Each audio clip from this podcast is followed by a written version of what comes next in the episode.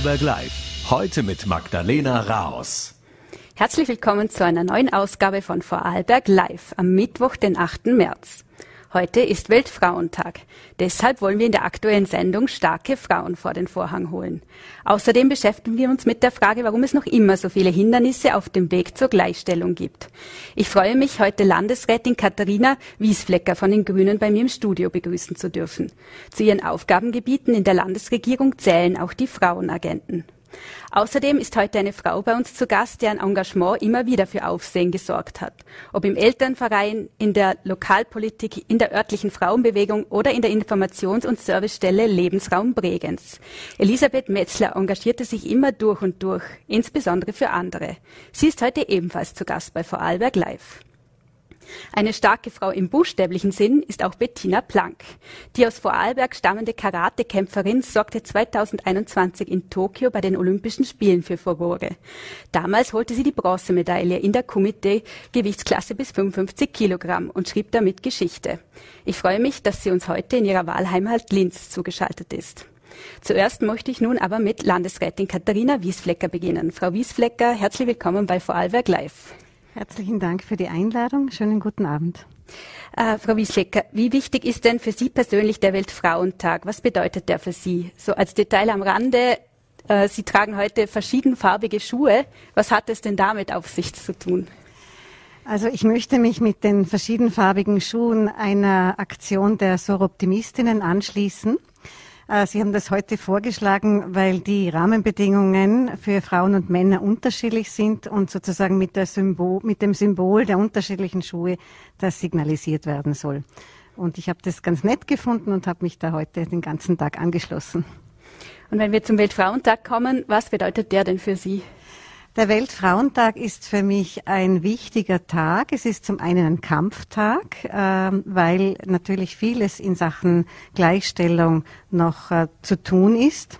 Äh, es ist für mich ein wichtiger Tag, um internationale Solidarität auch äh, zum Ausdruck zu bringen.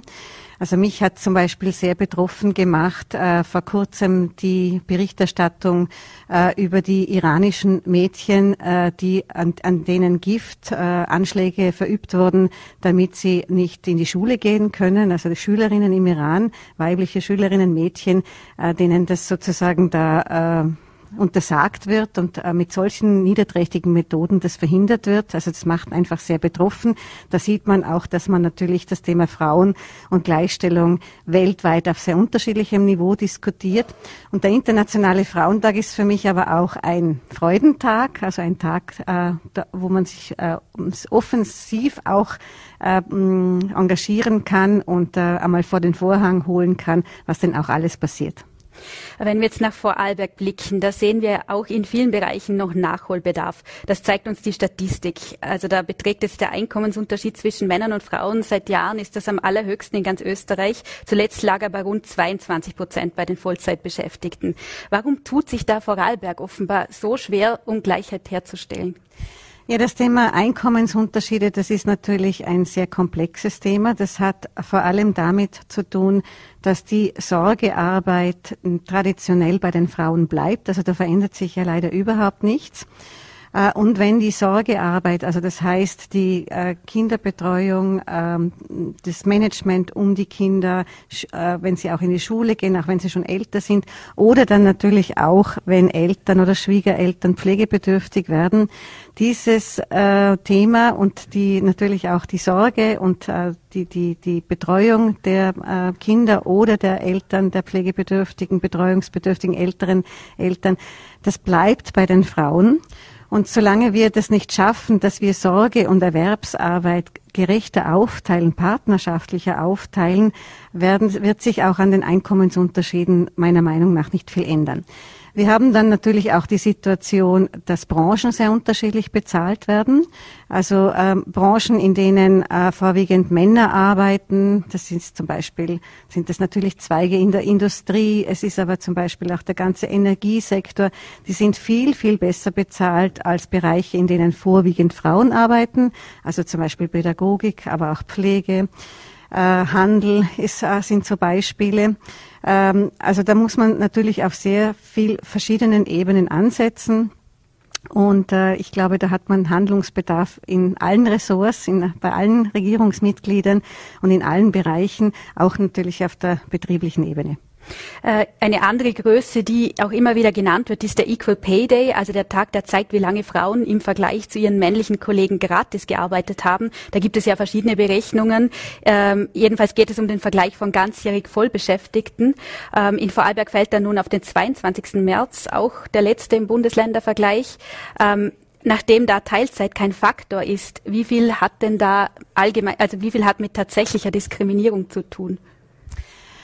Also der, die, die tatsächliche Diskriminierung in Betrieben, ähm, das ist ein Faktor, der nicht so ganz leicht zu erheben ist. Und da ist natürlich das Thema der Gehaltstransparenz in den Betrieben ein sehr wesentliches Thema. Also wenn ich, und das glaube ich, dass das zunehmend auf Betriebe äh, zukommt, das Thema, wenn ich sehr attraktiv werden möchte, auch für Frauen als Arbeitskräfte, und wir haben ja überall Arbeitskräftemangel, dann äh, glaube ich, dass man schon sehr gut auch als Betrieb Rahmenbedingungen schaffen muss, äh, dass äh, Frauen ähm, dass es für Frauen sehr, für Männer natürlich auch, aber für Frauen sehr attraktiv wird zu arbeiten. Und die Lohn- und Gehaltstransparenz ist dort ein wichtiges Thema, weil man sich natürlich äh, sehr benachteiligt fühlt und zu Recht sehr benachteiligt fühlt, wenn man an gleicher äh, Stelle und mit gleicher Qualifikation arbeitet und weniger bezahlt bekommt. Immer hört man ja auch, oder dass junge Frauen in der Ausbildung eher zu Berufen tendieren, in denen sie auch weniger Einkommen erhalten. Ähm, ist das so Ihrer Erfahrung nach und wie müsste man dagegen steuern? Das ist richtig, dass die Berufswahl klassisch bleibt eigentlich. Also es ist nach wie vor sehr äh, attraktiv für Frauen in den Bereich des Handels zu gehen, kaufmännische Angestellte, Friseurin. Ähm, und ich denke, es ist schon wichtig zu sagen, äh, dass das wichtige Berufe sind, äh, die wir alle brauchen. Und natürlich ist es so, dass es da und, äh, also Ungerechtigkeiten gibt im Sinne von, warum sind eigentlich diese Berufe weniger bewertet als andere Berufe? Also warum haben die einen anderen Stellenwert gesellschaftlich, dass sie, dass weniger bezahlt wird und weniger Lohn dort fließt? Also äh, ein wichtiges Beispiel finde ich ist da im Zusammenhang natürlich auch die Pädagogik, egal ob es jetzt im Kindergarten, in der Kleinkindbetreuung oder auch in der Schule sich abspielt. Das ist so ein wichtiger Beruf und wir sind doch alle so angewiesen da darauf, dass unsere Kinder und unsere Jugendlichen gut gefördert werden und gute Bildungschancen erhalten. Und es war für mich immer befremdlich, warum dieser Bereich nicht besser bezahlt wird, ist sehr, sehr äh, äh, stark von Frauen, ähm, also viele Frauen sind in diesem Bereich tätig und ich meine, dass man hier äh, schon müsste auch kritischer darauf schauen, inwieweit man auf der, in der öffentlichen, also im, äh, als öffentliche Hand hier auch Nachbesserungen machen muss beziehungsweise auch in Branchen, in denen weniger bezahlt wird, auch schauen muss, inwieweit hier eine ein gerechtere Bezahlung erfolgt. Jetzt kommen wir zur Teilzeitdebatte, die ja in den letzten Wochen auch wieder hohe Wellen geschlagen hat. Ähm, da hat Arbeitsminister Martin Kocher hat die Debatte losgetreten, indem er weniger Sozialleistungen bei Teilzeit gefordert hat. Später musste er zwar wieder ein bisschen zurückrudern. Trotzdem macht es da aus, ihrem, aus Ihrer Sicht Sinn, Teilzeit einzuschränken, äh, um den Sozialstaat der Zukunft zu finanzieren, oder würde das erst recht Frauen treffen?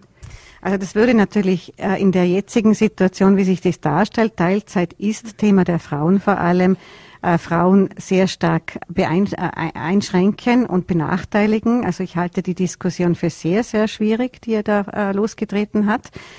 Äh, man muss aber vielleicht auch dazu sagen, Teilzeit ist nicht Teilzeit. Also wenn ich ein äh, Wochenstundenausmaß von zehn Stunden arbeite, ist das ein Unterschied äh, im Vergleich zu 30 Stunden oder 35 Wochenstunden. Und äh, das Thema Teilzeit hat äh, natürlich sehr viel mit der schon angesprochenen Care-Arbeit zu tun, mit der Sorgearbeit. Es ist einfach Realität für viele Frauen, dass sie nur Teilzeit arbeiten können, weil sie eben die Sorgearbeit in vielen Fällen zur Gänze übernehmen. Und äh, ich glaube, Schlüssel ist einfach in diesem Zusammenhang, was Einkommensgerechtigkeit äh, betrifft und das Schließen oder das weitere Schließen des Gender Pay Gaps und auch die gerechte Verteilung der Sorgearbeit ist eben diese bessere Aufteilung, diese partnerschaftliche Aufteilung von Sorgearbeit. Wie könnte man da es den Männern auch ermöglichen, dass sie, bei, die zu Hause beim Kind bleiben wollen, wie könnte man das ihnen erleichtern? Sind da auch die Betriebe gefordert? Also dieses Thema, glaube ich, das muss auf ganz vielen Ebenen ansetzen. Also das hat einmal diese individuelle Ebene, wo ich natürlich als Frau äh, auch mich entscheiden muss, zum Beispiel in eine Führungsposition zu gehen, zu kandidieren, ähm, bei Gehaltsverhandlungen entsprechend auch aufzutreten etc. Also die individuelle Ebene ist eine wichtige Ebene. Es ist aber auch wichtig die betriebliche Ebene, die angesprochen wurde, äh, weil wenn ich als Zielsetzung habe, dass ich äh, mehr Frauen beschäftigen möchte und attraktiver Arbeitgeber sein möchte für Frauen und für Männer, dann äh, kann ich natürlich Frauenförderprogramme in den Betrieben installieren. Für mich ist da schon immer ein wichtiges Beispiel auch der Landesdienst. Ich weiß, dass das nicht immer eins eins übertragbar ist auf alle Betriebe, aber zum Beispiel ist es dort gelungen, den Führungsanteil von Frauen von 2000 auf 2020 von 4 Prozent auf 22 Prozent zu erhöhen. Also eine Verfünffachung. In 20 Jahren ist das natürlich auch, gibt es auch noch weiter Luft nach oben, aber es ist eine beträchtliche Steigerung. Und das ist nur gelungen, weil man auf der nächsten Ebene auch geschaut hat, also auf der Expertinnen-Ebene, auf der Stellvertreterinnen-Ebene, dass dort der Frauenanteil entsprechend hoch wird. Dort ist es auch gelungen, von 25 Prozent auf 50 Prozent zu erhöhen. Und dann habe ich natürlich viel mehr Potenzial auch in der Nachfolgebesetzung von Führungspositionen. Und äh, aktives Karenzmanagement, ich glaube, das haben inzwischen auch alle Betriebe entdeckt, im Sinne von, wenn äh, eine Arbeitnehmerin in Karenz geht, dass ich mit ihr in Kontakt bleibe, dass ich schaue, dass, äh, dass eine Bindung an den Betrieb bleibt und dass ich mit Rahmenbedingungen, und dann kommt der dritte Bereich, der strukturelle, dass natürlich entsprechendes Kinderbetreuungsangebot vorhanden sein muss, dass wieder ein Wiedereinstieg möglich ist. Und dieser Wiedereinstieg und diese Sorgearbeit, das sollte für Frauen und für Männer gut gelingen. Stichwort Kinderbetreuung, das ist ja auch immer wieder ein großes Thema. Ähm, in Vorarlberg soll das neue Kinderbildungs- und Betreuungsgesetz für einen Paradigmenwechsel sorgen. Da wollen Land und Gemeinden ordentlich ausbauen. Bisher schaut es ja vor allem bei den Öffnungszeiten nicht so gut aus. Das hat das zum Beispiel das Gewerkschaftsnahe Momentum Institut analysiert. Ähm, wird das neue Gesetz hier eine Verbesserung bringen? Das neue Gesetz wird hier sicher eine Verbesserung bringen. Also das ist auch eine ambitionierte Zielsetzungen Ambitionierte Zielsetzungen sind im Gesetz formuliert. Also zum Beispiel ab dem kommenden Kindergartenjahr sollen äh, Familien, die ähm, zum Beispiel einen Ganztagesplatz brauchen für ihre Kinder, den auch bekommen. Also Gemeinden haben einen Versorgungsauftrag, das ist im Gesetz verankert. Oder dann in der nächsten, äh, äh, im nächsten Schuljahr äh, sollen alle Kinder, die in der Volksschule einen Nachmittagsplatz äh, brauchen, äh, Familien und Kinder, dass, die, dass, dass sie diesen Platz bekommen in der Gemeinde, wenn der Bedarf angemeldet ist und dann in einem dritten Schritt für die Zweijährigen auch äh, ein Halbtagesplatz zur Verfügung steht. Engpass werden wir hier bekommen beim Personal und das habe ich auch schon angesprochen. Äh, also äh, es muss attraktiv sein, im Bildungsbereich zu arbeiten, in der Elementarpädagogik oder auch in der Schule, damit wir überhaupt äh, das Betreuungspersonal, aber natürlich auch die Pädagoginnen überhaupt haben, äh, damit die Kinder gut gefördert werden können und die Vereinbarkeit gelebt werden kann. Landeshauptmann Markus Wallner hat gestern gesagt, dass ein Gratis-Kindergarten momentan kein Thema sei. Die soziale Staffelung bei den Tarifen habe sich in Vorarlberg bewährt. Äh, sehen Sie das auch so? Weil in Wien zum Beispiel, da, da funktioniert das ja ab dem ersten Lebensjahr. Ja, ich war in der Vorperiode ja selber zuständig für die Kleinkindbetreuung und habe mir eigentlich immer so äh, drei Zielsetzungen vor Augen äh, gesetzt und äh, zu Herzen genommen. Also, dass wir den Ausbau verstärken, weil Sie haben es angesprochen, da haben wir noch einen hohen Bedarf dann muss die Qualität auch stimmen. Also es soll ja nicht nur eine Aufbewahrungsstätte sein, sondern es soll eine Bildungsstätte sein und das ist es auch, das ist im Gesetz formuliert. Also die Qualität der Kinderbetreuung und der elementarpädagogischen Einrichtungen muss gewährleistet bleiben und dann drittens muss eine Leistbarkeit gegeben sein, dass dann natürlich keine Hürde darstellt, ob ich mir das leisten kann oder nicht. Ähm, und wir haben jetzt natürlich sehr, sehr viel zu tun im Bereich des Ausbaus noch und Qualitätssicherung. Ich meine schon, dass ein nächster Schritt dann sein muss, äh, dass man den Kindergarten gratis macht. Das ist einfach klar eine Bildungsinstitution. Äh, und in der Kleinkindbetreuung, also für die Jüngeren, kann ich mir persönlich schon vorstellen, dass wir beim Prinzip der äh, leistbaren Kinderbetreuung bleiben. Also ich habe das selber bei mir erlebt wenn ich, äh, wenn ich es mir leisten kann, auch äh, eine gute Qualität für ein Kleinkind zu bekommen, dann können natürlich bestimmte Familien auch einen Beitrag leisten und andere können es nicht. Also in diesem Bereich halte ich das Prinzip der leistbaren Kinderbetreuung, wenn man auch auf Qualität und Ausbau äh, Wert legt, dann äh, können manche Familien einen Beitrag leisten und manche nicht. Und diese Leistbarkeit, das glaube ich aber schon auch noch, muss man noch weiterentwickeln. Aber für den Kindergarten würde ich schon auch in einem nächsten Schritt, in einem Folgeschritt vorschlagen, dass man, dass man das kostenfrei für die Familien macht. Wird man das mit dem Koalitionspartner machen können? Nein, ich glaube, das wird wahrscheinlich in dieser Periode nicht mehr gehen. Also in dieser Periode haben wir, wie schon angesprochen, die Situation, dass wir, glaube ich, ganz stark noch einmal einen Fokus setzen müssen auf Ausbau. Das würde ich jetzt auch einmal priorisieren, dass es wirklich das Angebot gibt und das entsprechende Personal dazu. Das ist eine große Aufgabe. Aber in einem nächsten Schritt meine ich schon, dass man den Kindergarten kostenfrei gestalten könnte. Jetzt haben wir über Altersarmut noch gar nicht gesprochen. Dann muss ich leider erneut eine Statistik anführen, die, äh, die vor allem in den Vorarlberg Schlusslicht ist. Das zeigte zum Beispiel zuletzt auch der Einkommensbericht des Rechnungshofs. Ähm, da haben Frauen nur 55 Prozent des Pensionseinkommens der Männer erreicht. Mit was hat das zu tun? Das hat natürlich mit den Einkommenssituationen zu tun. Wir haben es schon angesprochen, die Branchen, die unterschiedlich bezahlt werden, den, und den Erwerbsunterbrüchen, die Frauen natürlich haben, weil sie vor allem die Sorgearbeit leisten. Äh, und und damit gar nicht auf die Pensionszeiten kommen und schon gar nicht auf diese Beiträge, damit äh, die Pension in einem existenziell gesicherten Ausmaß äh, dann ähm, in Anspruch genommen werden kann. Ich meine, dass hier auch Vorschläge, die haben wir als Grüne schon vor längerer Zeit gemacht, äh, müsste eigentlich einmal ein großer Wurf auf Bundesebene auch gelingen, indem er sozusagen eine Grundpension sicherstellt vom Staat, die alle bekommen, unabhängig von ihren Erwerbszeiten äh, und dann äh, eine zweite Säule, die ähm, sich errechnet aufgrund von Erwerbszeiten, auf aufgrund von Versicherungsjahren und dann kann man sich noch in einer dritten Säule Privatpensionsversichern, wenn man denkt, man möchte dort mehr Polster haben. Aber sozusagen unser Sozialsystem, das aus einer ganz anderen Zeit noch kommt, das aufbaut rein auf Erwerbsarbeit und was man an äh, Verdienst gehabt hat und, ähm, und Versicherungsjahren, das äh, stimmt aus meiner Sicht einfach schon länger nicht mehr. Äh, für die Frauen hat das überhaupt nie gestimmt. Da war ja eher so die, die Ehe immer das Versicherungsprinzip, um mit dem Mann zusammen dann eine Pension zu haben. Aber wenn jede zweite Ehe geschieden ist, ist es natürlich wirklich ein großes Thema, äh, nicht in die Altersarmut zu rutschen. Als letzte Frage vielleicht noch ein ein positiver Blick zum Schluss. Wir haben nun viele Problemfelder angesprochen. Wo sehen Sie denn die großen Verbesserungen, die zuletzt in Vorarlberg gelungen sind? Und glauben Sie da auch einen positiven Trend mit Blick auf die jüngere Generation?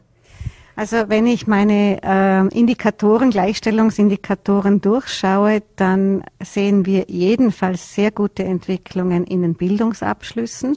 Also da haben die Mädchen die Burschen eigentlich schon überholt. Äh, wir haben den höchsten Anteil an Frauen im Vorarlberger Landtag.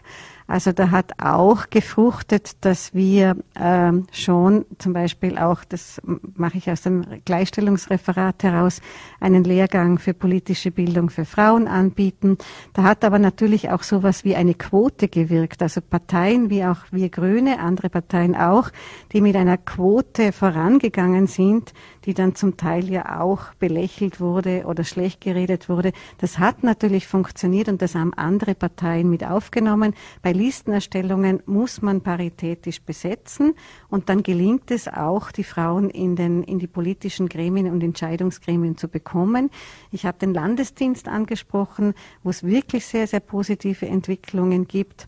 Und ich meine schon auch, weil Sie die jüngere Generation angesprochen haben, dass es hier auch, äh, äh, dass hier eine neue Generation kommt, die eigentlich viel stärker Erwerbsarbeit äh, Care-Arbeit, Familienarbeit, Beziehungsarbeit, auch Zeit für sich äh, in Anspruch nimmt.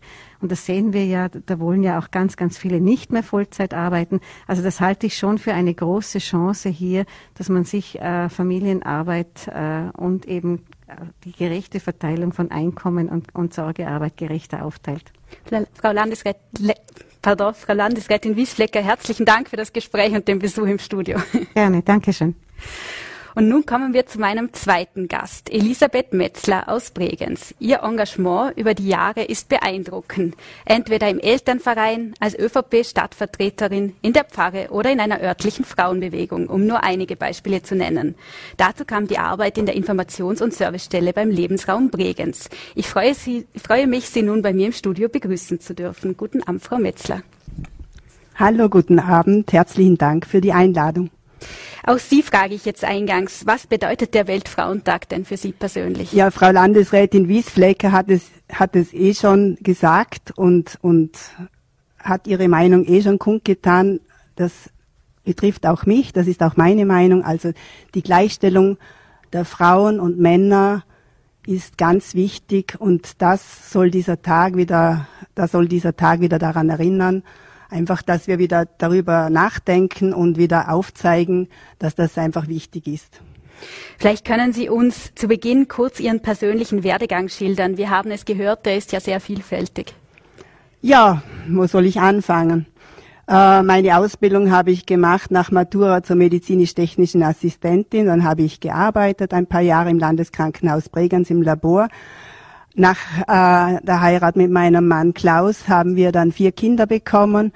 Und dann habe ich eigentlich, ich war eigentlich dann mit diesen vier Kindern insgesamt 18 Jahre zu Hause, habe auch nicht die Möglichkeit gehabt, Teilzeit zu arbeiten damals. Das ist jetzt ungefähr 20, 25 Jahre her, da gab es diese Möglichkeit noch nicht. Und dann habe ich einfach mich neben Haushalt und Kinderengagement habe ich mich einfach auch ehrenamtlich begonnen zu engagieren. Also ich war dann, wo der älteste Sohn dann in die Volksschule gekommen ist, habe ich dann mich überreden lassen. Am Anfang war das schon Überredungskunst von, meinen, von meiner Vorkollegin, aber ich habe dann doch zugestimmt. Äh, ich bin dann Elternvereinsobfrau geworden von der Schule, Volksschule Bregenstadt und habe dort eigentlich sieben Jahre mit meinem Team sehr viel bewirken können. Wir haben diesen Elternverein wieder neu aufgebaut. Wir haben Aktionen gesetzt. Wir haben einen Christbaum installiert. Wir haben einen Nikolaus organisiert. Wir haben äh, gesunde Jause angeboten. Wir haben, ich habe damals auch eigentlich, ähm, kann ich sagen, den ersten Deutschkurs für türkische Frauen organisiert, damals mit der ähm, Türkisch Lehrerin, die sehr gut Deutsch gesprochen hat.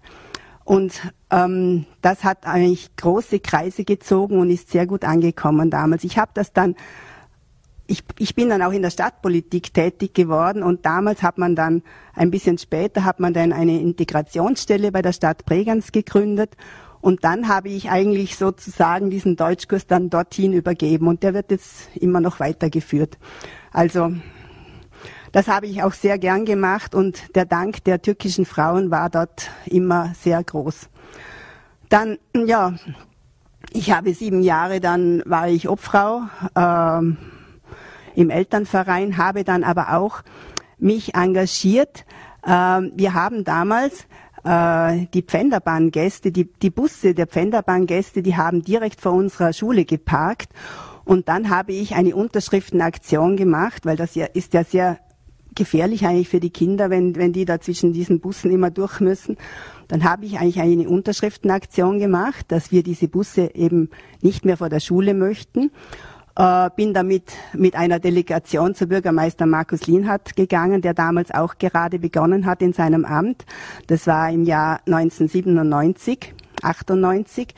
Und äh, damals hat mich dann Bürgermeister Markus Lienhardt engagiert als Stadtvertreterin und ich bin dann auch in die Stadtvertretung dann eingestiegen. Habe dann auch den Ausschuss Familien und Kinder dort ähm, betreut. Also ich war nicht Stadtrat, war damals äh, Stadtrat Michael Raut und ich habe einfach den Ausschuss geleitet. Ähm, Ja, dann habe ich auch eigentlich parallel begonnen, in der Pfarre Herz Jesu mich zu engagieren, in den verschiedenen Erstkommunion-Teams, als unsere Kinder dann der Reihe nach zur Erstkommunion gekommen sind. Dann hat man mich gefragt, ob ich eine Firmengruppe leiten will. Na ja, dann habe ich gedacht, ja gut, dann leite ich eine Firmengruppe. Dann habe ich das sechs Jahre gemacht. Dann habe ich danach zehn Jahre noch das Firmenteam selber geleitet. Dazwischen habe ich begonnen, dann im Lebensraum Bregenz zu arbeiten. Also nach 18 Jahren habe ich dann ähm, eine Stelle gefunden, allerdings für 35 Stunden. Unsere Kinder waren damals zwischen 9 und 17 Jahren, also das war eine große Herausforderung. Meine Mutter hat mich sehr bestärkt und hat mir Mut zugesprochen, hat gesagt, ich koche für deine Familie und das war für mich dann viel einfacher, um wieder beruflich einzusteigen. Habe dann im Lebensraum Bregenz eigentlich mich sehr gerne engagiert, war für Menschen da, die gekommen sind. Ähm, wir, wir, haben also, das ist eine Stelle für Auskunft und Information im Gesundheits- und Sozialbereich. Äh, wir haben dort viele Anfragen bekommen. Es sind zu mir Menschen gekommen aus verschiedenen sozialen Schichten und es war für mich immer sehr interessant und hilfreich, diese Menschen zu unterstützen und sie an die zuständigen Stellen weiterzuleiten. Daneben haben wir auch noch Projekte organisiert. Ich habe 14 Jahre lang das Verklöster Adventmärktle organisiert. Also das ist das größte Märktle in ganz Bregenz, wo immer stattfindet im Advent. Und das habe ich sehr gerne gemacht und habe das auch ein bisschen weiterentwickelt. Also es war zuerst klein und dann habe ich das immer größer entwickelt mit 60 Marktständen dann zum Schluss. Das habe ich also im Rahmen meiner Arbeit gemacht. Verklöster Kinderflohmarkt. Für Senioren hat es auch Angebote gegeben. Selbsthilfegruppen habe ich betreut. Das war auch immer sehr interessant. Menschen, die in der Selbsthilfe äh, eben Hilfe gesucht haben und sich auch dort engagiert haben. Also das war eine sehr interessante Arbeit, die ich sehr geschätzt habe. Inzwischen bin ich ja in Pension. Was sich ja, wenn man Ihnen dazu hört, was sich da durchzieht wie ein roter Faden, ist eigentlich das Engagement für andere. Warum weinen das immer wichtig? Ja, das ist, das ist einfach meins. Ich engagiere mich gerne für andere Menschen und, und ich freue mich, wenn, wenn ich anderen Menschen helfen kann. Das zieht sich jetzt auch noch ein bisschen wie ein roter Faden durch, wenn ich, ich bin jetzt in Pension, mir geht das ein bisschen ab diese, dieses Engagement im Lebensraum Bregenz. Und wenn ich durch die Stadt gehe, wenn ich im Sommer Touristen sehe, die irgendwie verzweifelt suchen und Ausschau halten, dann spreche ich sie an und frage sie, ob ich ihnen helfen kann. Oder kürzlich habe ich einen blinden Menschen angesprochen, ob ich ihm helfen kann, einen, in den dritten Stock zu gelangen in einem Haus. Also das, das tue ich sehr gerne und ja, das, das bereitet mir auch sehr Freude und auch Befriedigung einfach, wenn ich, wenn ich spüre, ich kann anderen Menschen da helfen und sie unterstützen. Jetzt ähm, alles hat ja angefangen mit der mit der Tätigkeit im, im Elternverein, wenn ich das richtig verstanden ja. habe. Ähm, warum ist denn das Ehrenamt für Sie so wichtig und wie hat sich das so entwickelt, dass sich das auch gesteigert hat? Ja, für mich persönlich wie, wie gesagt, das habe ich vorher schon, schon angesprochen, das ist einfach so diese, diese Dankbarkeit von, von anderen Menschen. Mensch, das ist super, was du machst und das ist toll, wie du die engagierst, beziehungsweise einfach etwas für uns tust. Also das, das hat mich immer sehr beflügelt und einfach auch, wie soll ich sagen, angespornt, zum einfach noch mehr machen und da noch ein bisschen und dort noch ein bisschen. Also einfach so und einfach auch so die, die Hilfe für, für andere Menschen, einfach für andere Menschen da zu sein. Also das ist, das ist mir einfach, das ist mir ganz wichtig. Wir haben es auch gehört, Sie waren auch in der Stadtpolitik tätig. Was hat Sie denn da gereizt an der Politik? Warum ja, haben das Sie war sich immer ganz spannend. Also ich war in der Stadtvertretung. Ich habe leider ähm, ich war von, vom Jahr 2000 bis zum Jahr 2007 war ich in der Stadtvertretung und habe dann, wo ich die Stelle im Lebensraum Bregenz angetreten habe, habe ich dann dort leider in der Stadtvertretung aufhören müssen, weil der Lebensraum Bregenz, das ist eine neutrale Stelle und da hat es geheißen, da muss eine neutrale Person dort anwesend sein. Ich bin dann einfach zurückgerutscht und war dann nur noch in Ausschüssen, die nicht öffentlich sind, tätig, bin ich heute noch. Ja, das war, das war eigentlich auch eine sehr spannende Zeit. Damals in der Stadtvertretung Beschlüsse zu fassen, einfach in die Stadtpolitik Einblick zu nehmen. Es ist auch, ich bin immer noch ich bin immer noch tätig, allerdings ein bisschen im Hintergrund, aber trotzdem, wir treffen uns regelmäßig. Äh, man, kommt man bekommt Informationen zum Geschehen, was sich tut in der Politik, in der Stadtpolitik und das, das hat mich schon immer sehr eigentlich interessiert. Ich war auch in verschiedenen Ausschüssen von Kinder, Familie, Jugend, Sozialausschuss. Jetzt bin ich inzwischen im Kulturausschuss. Also ich habe so Integrationsausschuss war mir immer ganz wichtig. Also das hat sich so dahingezogen. Also ich habe einfach überall ein bisschen hineingeschnuppert und mich, mich eigentlich interessiert. Ja. Wenn Sie jetzt äh, eben an, an, Ihre Arbeit in den Ausschüssen denken, haben da auch Frauen manchmal einen Blick auf bestimmt, einen anderen Blick auf bestimmte Themenaspekte als Männer? Mm, ja, sehr wohl. Also am Anfang war ich ja im Ausschuss Familien und Kinder sehr engagiert und dort, ja, also unterschiedlich, unterschiedlich eigentlich. Es hat auch Männer gegeben, die auch ein Herr, gerade fällt mir ein, Willi Hagleitner ist sehr bekannt, der war damals auch mit mir im Familienausschuss und der hat sowieso auch aus Sicht, aus seiner Sicht, er hat ja eine große Familie auch gehabt und hat viele Kinder gehabt, also da hat er eigentlich schon viele Aspekte hineingebracht, auch als Mann. Also ich kann das nicht so, ich kann das nicht so wirklich bestätigen, dass Männer und Frauen da unterschiedliche Sichtweisen haben. Wir haben einfach gut zusammengearbeitet in diesen Ausschüssen. Den VN haben Sie einmal gesagt, ich tanzte auf vielen Hochzeiten und war permanent für andere da. Wie haben Sie denn das alles unter einen Hut bekommen? Ja, das war manchmal schon eine große Herausforderung mit manchmal Schlafmangel. Und ja, das ist irgendwie ist das alles gegangen. Also heimkommen von der Arbeit, Kinder in die Musikschule fahren, zum Sport fahren, am Abend noch eine Sitzung oder, oder und selber irgendwas erarbeiten, noch Mails beantworten am Computer, irgendwas organisieren. Das Herz-Jesu Adventmärkle habe ich dann auch noch zusätzlich noch privat eigentlich zu Hause ehrenamtlich dann noch organisiert. Ja, das war schon viel Arbeit und war schon damit verbunden auch, dass ich dann wieder einmal so richtig einmal Urlaub gebraucht habe und das dann auch sehr genossen habe dazwischen. Also das, so meine, meine Ruhezeiten habe ich dann auch gesucht und gebraucht und habe sie dann auch wirklich gut genutzt. Sie haben es angesprochen, jetzt sind Sie in der Pension. Vermissen Sie da auch ein bisschen dieses ganze, diese vielen Tätigkeiten von früher? Um, ähm, mir ist nicht langweilig. Ich bin jetzt im Pfarrkirchenrat, der Pfarrer Herz Jesu, stellvertretende Vorsitzende, bin da zuständig für Finanzen und Gebäude mit meinem Team natürlich, also nicht alleine, sondern mit meinem ganz sehr, sehr guten Team. Und da ist eigentlich immer was zu tun. Also ich habe nicht diesen sogenannten Pensionsschock erlitten wie viele andere auch. Also bei mir ist das so gleitend übergegangen. Ich habe jetzt ein bisschen mehr Freizeit.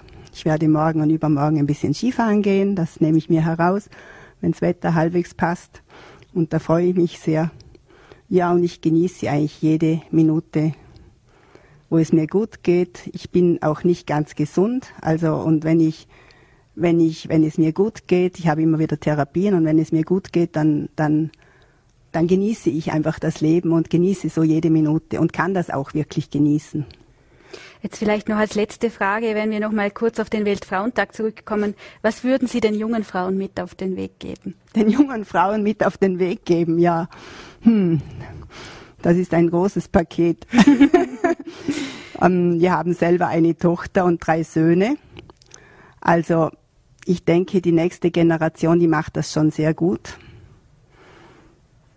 Ich möchte das, ich möchte das nicht nur den jungen Frauen, sondern auch den jungen Männern mitgeben, dass sie einfach ähm, wirklich sich, wenn sie, wenn sie, wenn sie zusammenleben, wenn sie eine Familie haben, dass sie wirklich beide Verantwortung für alles ähm, haben sollten. Also beide sich für den Haushalt zuständig fühlen, beide sich für die Kindererziehung zuständig fühlen und beide auch beruflich einfach sich engagieren.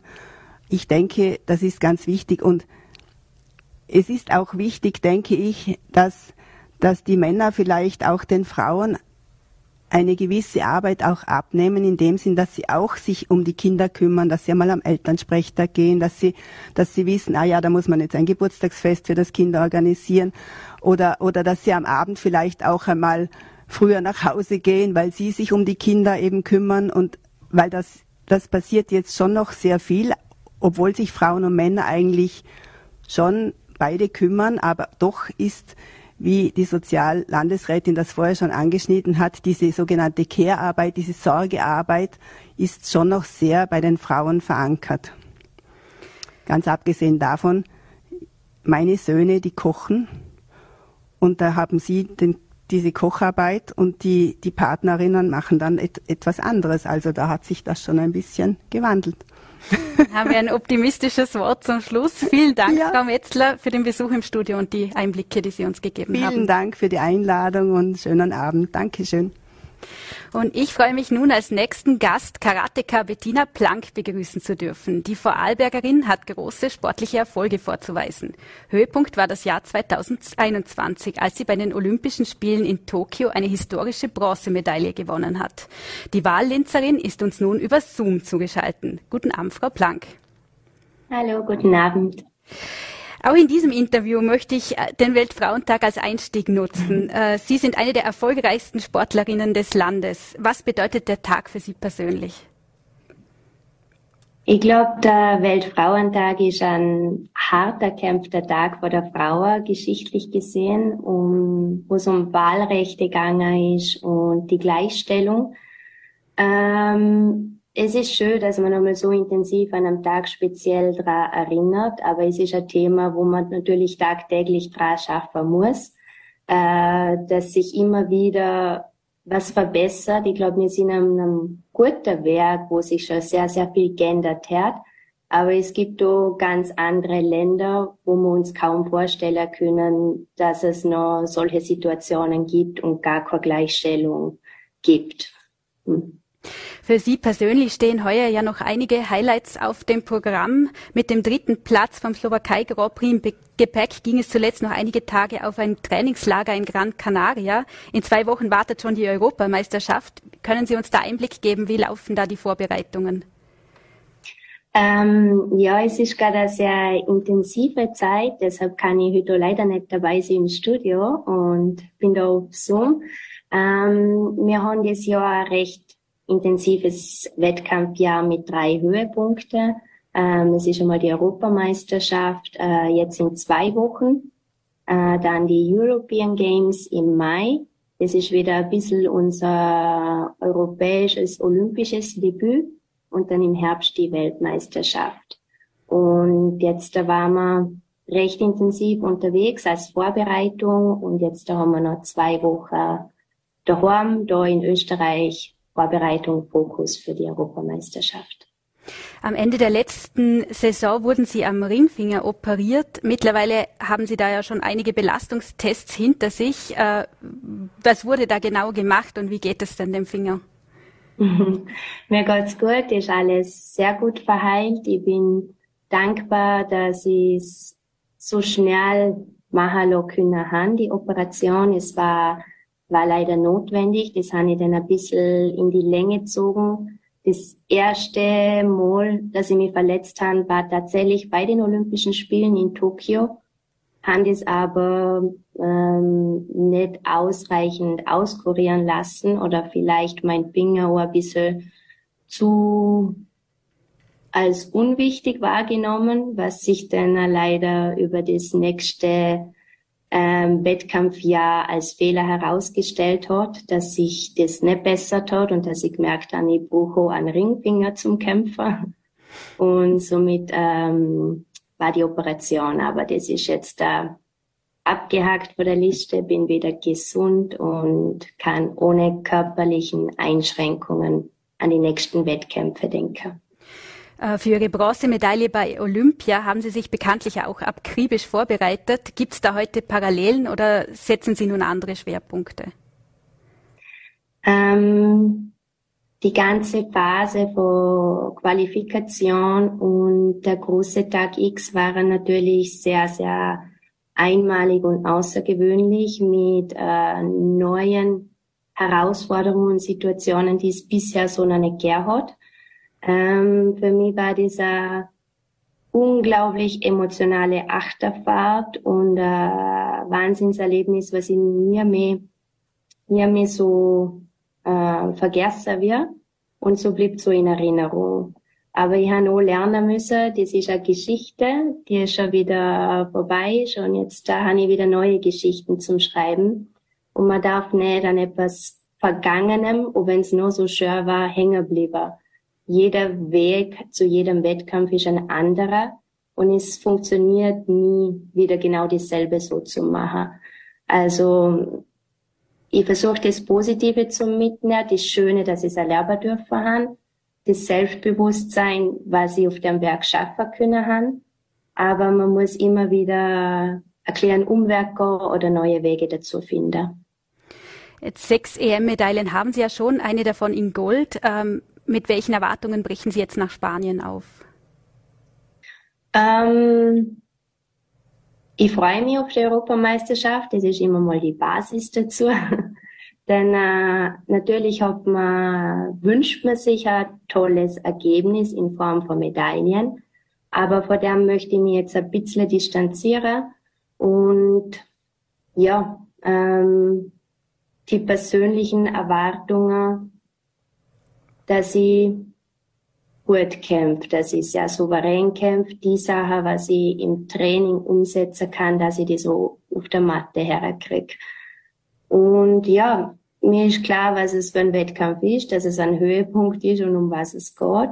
Ähm, aber im Vordergrund möchte ich definitiv meine Leistung setzen, unabhängig vom Resultat. Äh, Sie haben es erwähnt, nach der EM folgen noch weitere Großevents im Juni, die, die, äh, eben die Europaspiele in Polen und die WM in Ungarn. Äh, wie wichtig ist es da auch dazwischen, dass man Zeit tanken kann? Oder die Zeit dazwischen, wo tanken Sie denn persönlich Kraft? Ja, die Zeit ist immer wichtig, dass man die findet und dass alles in der jeweiligen Balance ist.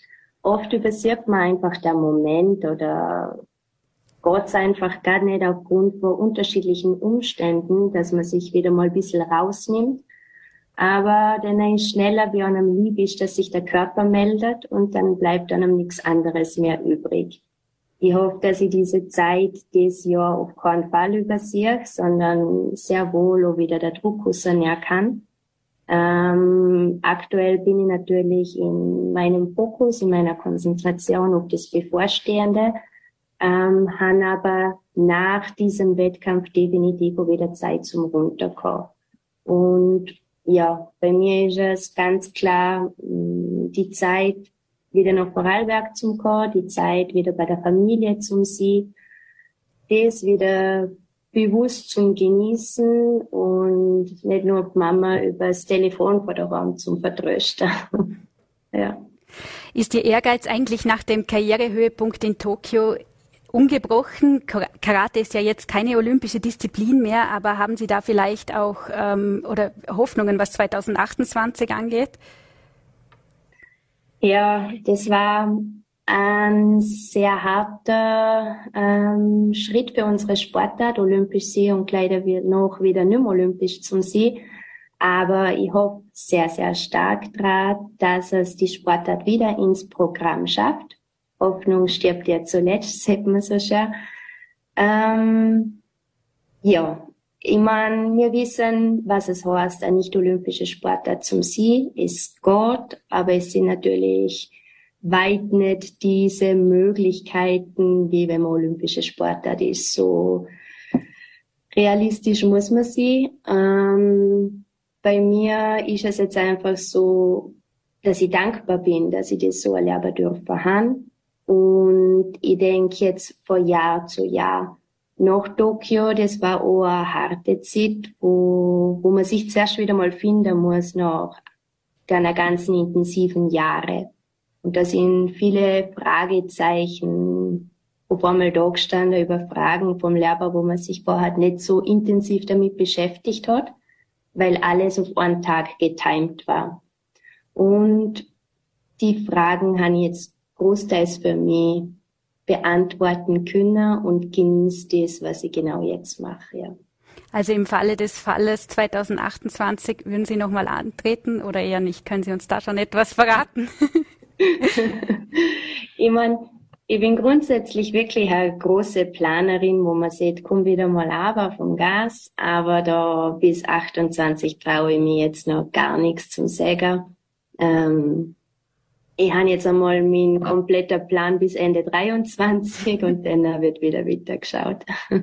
Zusammen mit der österreichischen Sporthilfe zeigen Sie auch immer wieder großes Engagement im Nachwuchsbereich. Äh, das soll ja auch junge Mädchen besonders ansprechen. Wie steht es denn um den weiblichen Nachwuchs? Ähm, gut, also gerade im Karate glaube ich, dass dieser Sportart ist, wo jetzt da hätte man vielleicht nicht Männer, aber sehr ausgeglichen ist, sowohl bei der Frau als auch bei den Männern sind, die sagen genauso viele Sportlerinnen. Ähm, es hat sich auch einiges da in den letzten Jahren, wie sich die Sportart entwickelt hat. Ähm, ich glaube, die erste Weltmeisterschaft war 1970, da waren nur Männer am Start. Zehn Jahre später haben dann noch Frauen teilnehmen dürfen. Und Inzwischen ist das Reglement auch so angepasst, dass es gar keine Unterschiede gibt, was ich persönlich sehr, sehr gut und sehr wichtig finde. Ähm, also angefangen vor der Kampfzeit, vor, vor den Regeln, also es, es gibt keine Differenzen. Und vor der an, ein anderer Aspekt, wo ich auch sehr spannend finde und sehr, sehr wichtig finde, dass man auch auf die Religion Rücksicht genommen hat, dass man das reglementiert hat, dass zum Beispiel auch Frauen mit einem Hijab teilnehmen dürfen. Also dass auch wirklich die Ausstattung und das Equipment vom Weltverband dem noch angepasst worden ist. Weil das war schon eine extreme ähm, Ungerechtigkeit, dass nur aufgrund dem, dass es keine richtige Ausstattung gibt, dass diese Frauen an Karate-Meisterschaften können haben. Und ja, da sind wir, glaube ich, schon sehr stolz, dass es da diese Ungleichheiten immer gibt. Sie engagieren sich auch für Sei so frei, eine entwicklungspolitische Organisation. Da haben Sie in Tansania zum Beispiel waren Sie auch. Ähm, was waren da Ihre Eindrücke? Es war ein unglaublich schönes Erlebnis, dass ich das machen dürfen Ähm, ich bin dort bei der Einrichtung eine Botschafterin und deshalb habe ich quasi mitgehen dürfen. Ähm, wir waren da in zwei Ländern, in Uganda und in Tansania. Ähm, und ich habe eine Rolle innehmen dürfen, wo für mich sehr schön war. Das heißt, ich habe mitgehen können, ich habe alle blöde Fragen stellen dürfen, weil ich, weil ich nichts gewusst habe und weil ich aber alles erfahren wollte und wissen wollte. Das war schön, dass in der Rolle sie können haben.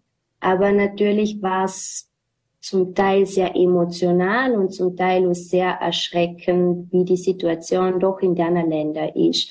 Und wenn man das selber miterleben darf, ist es ganz was anderes, als wie wenn man es erzählt kriegt. Die haben wir so nicht vorstellen können. Und ähm, dass wir also noch bei der Menschen sie können haben und sie uns so offen ähm, willkommen geheißen haben und uns wirklich in einer sie Lehrer haben und alles gesagt haben und erzählt haben, war auch nicht selbstverständlich. Aber das Heftige war für mich schon, dass ich mir einfach nicht vorstellen können, dass man, dass man solche Lebensbedingungen hat, aber auch zum sehen, wie die Menschen kämpfen tagtäglich, um eine Situation zu verbessern. Also, ja, war sehr, sehr spannend und sehr bewegende Reise. Als letzte Frage würde ich Sie gern noch fragen, dass, also zum Beispiel Tradition, Historie, Kodex und Regeln sind ja sehr wichtig bei, der, bei Karate. Lässt sich da auch eine Weisheit in den Alltag übertragen? Mm, ganz viele wahrscheinlich. mm, ich glaube generell der Sport oder wenn man etwas leidenschaftlich nachgeht, lernt man ganz, ganz viel fürs Leben. Mm, Karate ist ja ein Sportart, wo bekannt dafür ist mit Respekt und Disziplin und diesen ganzen Werten. Mm, meiner Meinung nach, ja, vermittelt es diese Sportart grundsätzlich, aber es kommt natürlich auch hauptsächlich auf den Trainer oder die Trainerin an, wie diese Werte vermittelt werden. Und das kann sehr wohl auch in andere Sportarten vermittelt werden. Also da geht es wirklich um die Bezugsperson. Ähm, ich für meinen Teil, was ich gelernt habe über den Sport, mm, dass man sicher nichts geschenkt kriegt, dass man hart schaffen muss für die Sache, wenn man sich was in den Kopf setzt, aber dass so nichts unmöglich ist. Also, und dass man sich niemals sagen lassen, dass etwas nicht geht. Dann muss man genau das Gegenteil beweisen. Ich finde, das ist ein perfektes Schlusswort. Vielen Dank, Frau Blank, für das Gespräch. Danke. Und das war unsere Sendung am Weltfrauentag. Ich hoffe, es war interessant und spannend für Sie. Morgen am Donnerstag gibt es dann die nächste Ausgabe von Vorarlberg Live. Wir freuen uns, wenn Sie wieder einschalten. Wie immer finden Sie uns auf Voll.at, VN.at und Ländle TV. Ich wünsche Ihnen noch ein, im Namen des Teams einen schönen Abend. Machen Sie es gut und bis zum nächsten Mal.